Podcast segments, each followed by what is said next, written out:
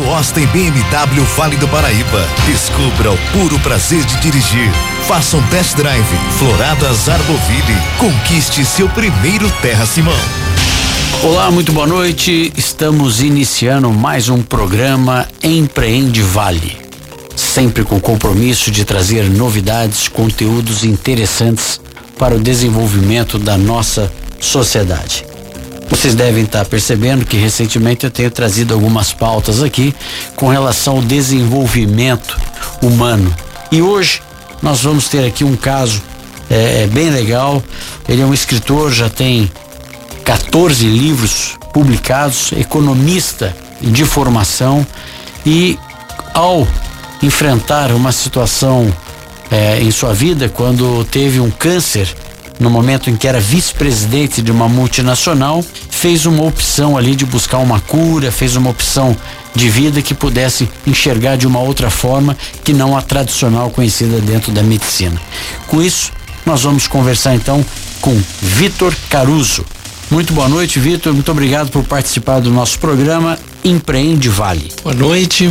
Muito obrigado por estar nos recebendo aqui e espero poder contribuir para o sucesso do teu trabalho e dos seus ouvintes, né? Maravilha. Vitor, me conta um pouquinho. Você é economista de formação, foi vice-presidente de uma multinacional e de repente teve um câncer ali. Sim. O que, que te fez mudar? Que caminho que você seguiu a partir dali?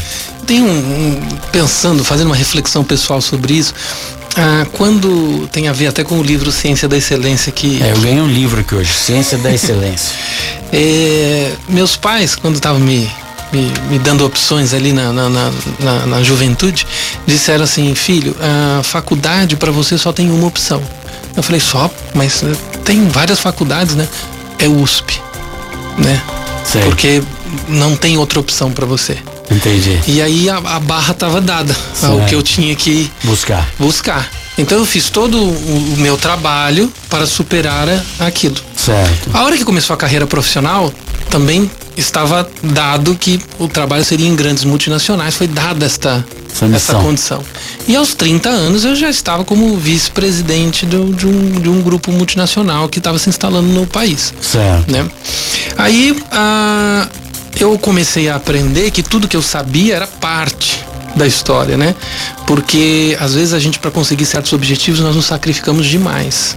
Certo. E não cuidamos de algumas outras áreas das nossa, da nossa vida. Né? Quais áreas? Então, por exemplo, apesar de eu ser uma pessoa que praticava esportes, eu achava que a prática do esporte nos deixava ileso de qualquer tipo de doença, qualquer tipo de problema, e aprendi que não era isso. Né? Relacionamento, as questões emocionais, a alimentação, né? Ah, e, e a, a forma como nós nos tratamos o cuidado como nós nos tratamos também fazia parte disso. Não basta apenas a performance, não basta apenas o resultado, né? E aí eu fui aprendendo durante a minha doença com isso. Certo. Então, durante o tratamento, eu fiz algumas pesquisas para ver o que, que, eu podia utilizar no meu tratamento. As pessoas se cuidam pouco, né? Muito pouco. Tá todo mundo querendo é ganhar dinheiro. É. é importante, todo mundo busca um Sim. conforto, todo mundo busca, mas é, a gente tem que olhar também para essa questão da sua saúde física, é. né? e que... emocional também. Sim. Tem uma questão que eu trabalho muito com os alunos, que é a questão que a meditação ajuda demais nisso, que é o foco. Então, assim, eu consigo trabalhar com alta produtividade e também sem estresse. Mas é possível isso no eu, século XXI? Eu, eu, eu tô quase maluco. eu preciso aprender a trabalhar a questão foco. Eu tenho estudado com alguns alunos meus alguns casos interessantes. Porque quando eu falo para os meus alunos começarem a fazer as transformações necessárias para que a vida dele melhore, começa com algumas desculpas. Eu não tenho tempo, isso é difícil, onde já se viu. É, eu estou com muita coisa para fazer, onde já se viu mudar isso. E tem vários casos que eu tenho colocado para esses meus alunos, é, apresentando para eles, de grandes atletas, por exemplo, uh, de alta performance em provas de longa distância, que são donos de agência de publicidade. Tem um ultramaratonista que é investidor da Bolsa de Valores da Bolsa de Valores de Nova York, riquíssimo. E ele é ultramaratonista, que tem que fazer treinos longos em alta performance. O que, que ele faz? Foco. Ele vai lá, acorda lá às quatro, quatro e meia, faz o treinamento dele. Seis e meia ele já está de volta em casa. Acorda a família, vai para para Wall Street, faz os investimentos dele e ainda volta tarde para o treino dele. Quando não faz a musculação dele na hora do almoço. Mas o que, que você acha que a pessoa conseguiria manter um foco? Você acha que é meditação? A meditação é um treino para isso. A capacidade de você, primeiro, saber estabelecer suas prioridades e saber estabelecer qual é o seu propósito. Porque hoje parece que as pessoas vivem num turbilhonamento, né, de informações, Sim. de agitação, o trânsito, todo mundo nervoso, correndo, celular, WhatsApp apitando a cada 10 segundos. Mas nós vivemos uma crise de distração, porque essas coisas é nos distraem.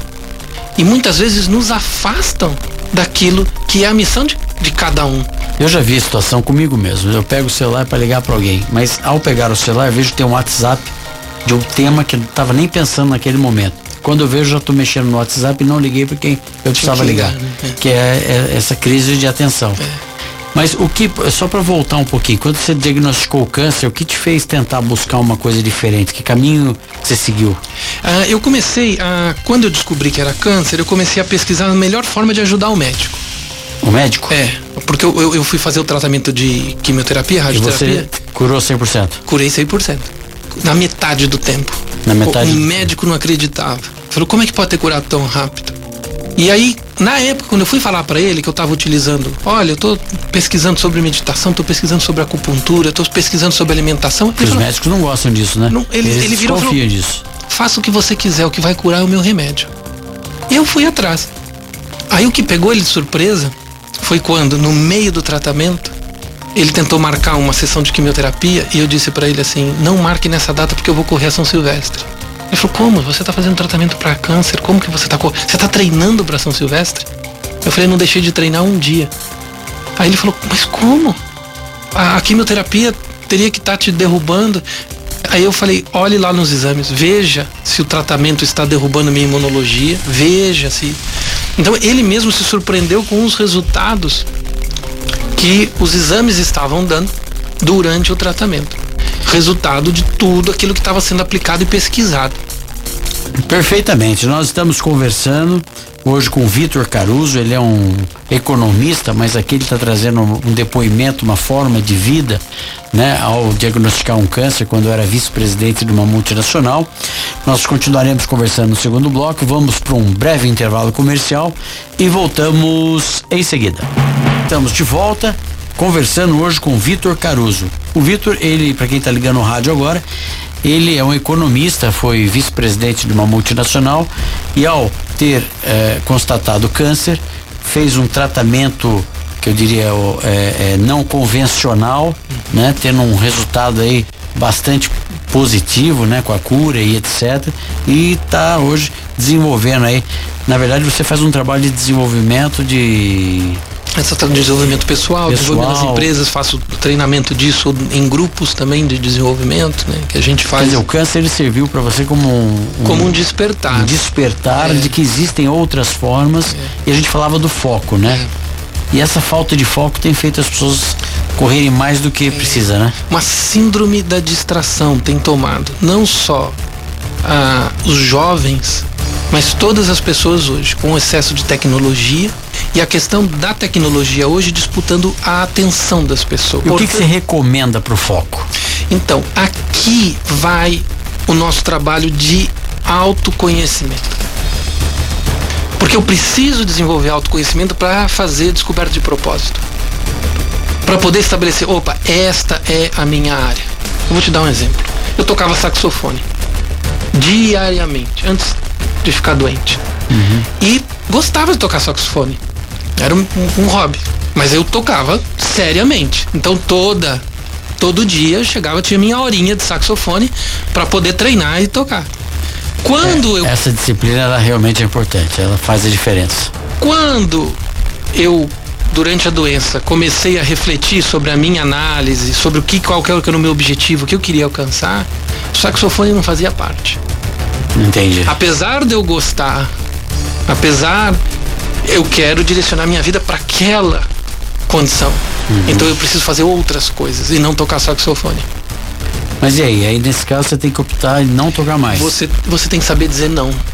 Para você receber o sim da sua missão, é, o sim do seu objetivo, você precisa saber não, saber dizer não. Agora, o, o Vitor, você sabe que é difícil, né? Porque as pessoas têm tentações na vida, né? Sim. É, seja esportiva, seja de estar com os amigos e fazer o que gosta. Sim. E a gente percebe, não sei se é uma cultura do brasileiro, parece que a, a flexibilização para você deixar um objetivo principal e ir para um devaneio desse, de um, um ah, porque eu gosto, eu vou, né? Ou achar justificativas, ah, não vou hoje na academia porque tá frio, amanhã não vai porque tá calor, é. e depois de amanhã não vai porque tá ventando. Exato. Então parece que a gente busca as justificativas. Eu acho que a gente tem que tentar ser mais firme com os nossos objetivos. Exato. Eu acho que isso é um, um ponto, né? É. Eu fui, eu fui. Uh... Quantidade de empresas que fecham, né? Eu fico impressionado.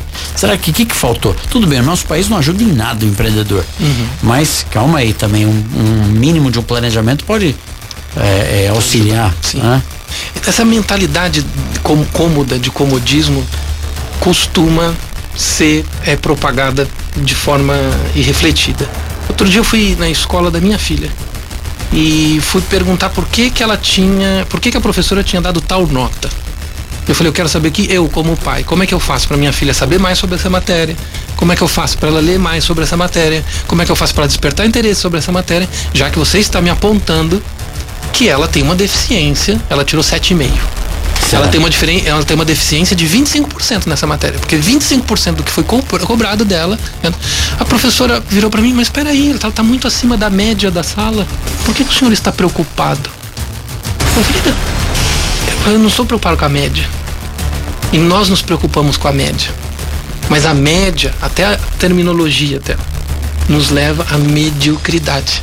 Ah, isso é fato. É. Então, ah, eu, eu, eu, não preciso, eu não quero que minha filha, se, minha filha se contente com esse tipo de, de raciocínio. Eu e nós devemos pensar nisso nos negócios. Ô, Vitor, você faz parte de um, uma defesa, né, que acho que é importante, de uma diferenciação do ser humano. Né? Exato. Né? Eu tenho entrevistados aqui pessoas que trazem-se é, esse trabalho, acho que é importante para os nossos ouvintes. Nós temos bons empreendedores, nosso programa ele é feito realmente com o perfil do empreendedor.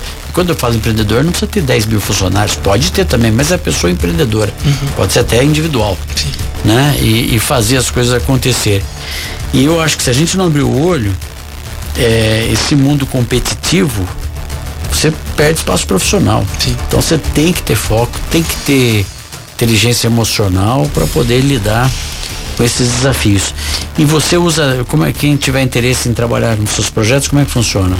Ah, eu, São gente, sessões também? Que fala? Posso, posso trabalhar com sessões, posso trabalhar com, com, com treinamentos né, na, em empresas. Eu tenho consultoria que eu faço para determinados grupos. Uh, e tem o trabalho individual que é feito na, na pessoa física também. E a, a meditação, pessoa... eu já tenho ouvido falar bastante. Era um meditação, assunto que ninguém falava antigamente, hoje tem bastante é. gente falando. Meditação a gente oferece de graça. Tem o grupo lá, a gente dá instrução de meditação toda segunda-feira à noite de graça. Aonde que é? É lá na Avenida Tivoli 140, ali hum. na, na no, no, Vila Betânia. Betânia. Vila Betânia. O é, que, que, é um grupo que se reúne a? A gente se reúne toda segunda-feira, 20 horas, eu dou instruções, ensino sobre atenção de graça. Olha, interessante. Então, quem tiver interesse na questão de meditação, e a meditação, para ser uma resposta mais objetiva, o que, que você acha que ajuda na pessoa, para quem está ouvindo? A palavra meditação no tibetano, ela significa, sabe o quê? Hum. Familiarizar-se. Entendi. O que, que, é isso? Você se familiarizar-se com seus próprios pensamentos. Ah, a hora que eu estou familiarizado com ele, eu tenho mais ou menos conhecimento do que está acontecendo. Por exemplo, alguém que tem um trauma, essas coisas, a meditação ajuda? Pode ajudar pode ajudar é porque ela pode né? identificar, criar um processo de não intensificar o trauma, colocar esse trauma na medida certa. E eu acho que é o momento ajudar. da pessoa com ela mesma, né? Sim. E a você, Vitor, muito obrigado por ter vindo. Eu vou ler esse livro, Ciência da Excelência. O que que Resumindo esse livro, ele trata o quê? Ele estuda todo, tudo o que é necessário para a pessoa performar fora da curva. Olha tudo o que é necessário. Empresário, estudante, artista, músico, atleta, o que for. Leia esse livro, você vai aprender qual é o modelo para performar fora da Você sabe que minha filha, esses, há um ano e meio atrás, falou, pai, eu vou sair do alemão. Uhum. Eu fui, mas, porque inglês hoje é normal, a uhum. juventude já faz. O alemão seria o diferencial. falei, mas você vai sair do alemão por quê? Nossa, quero lá, porque é professor, porque é isso, porque é aquilo. Eu falei, filho, você tem um livre-arbítrio de escolher na sua vida, eu vou falar como pai. Se isso tá difícil, é aí que você vai se diferenciar. Uhum. E ela, persistente, continuou. E hoje ela fala, e ela ainda é jovem, mas ela fala, pai, foi muito bom ter continuado mesmo. Porque é nesse momento que você fica desistindo pela primeira dificuldade que no final você não faz nada. É. Então acho que é interessante essa reflexão. Ok, então ouvinte, muito obrigado pela sua audiência. Nós conversamos com Vitor Caruso, trazendo aí um pouco da questão da importância do desenvolvimento humano. A você, ouvinte, muito obrigado pela sua audiência e até o próximo programa. Boa noite. Você ouviu na Band FM Empreende Vale com Kiko Savaia. Oferecimento Austin Jaguar Land Rover. Luxo e performance. Faça um test drive. Floradas Arboville. Conquiste seu primeiro Terra Simão.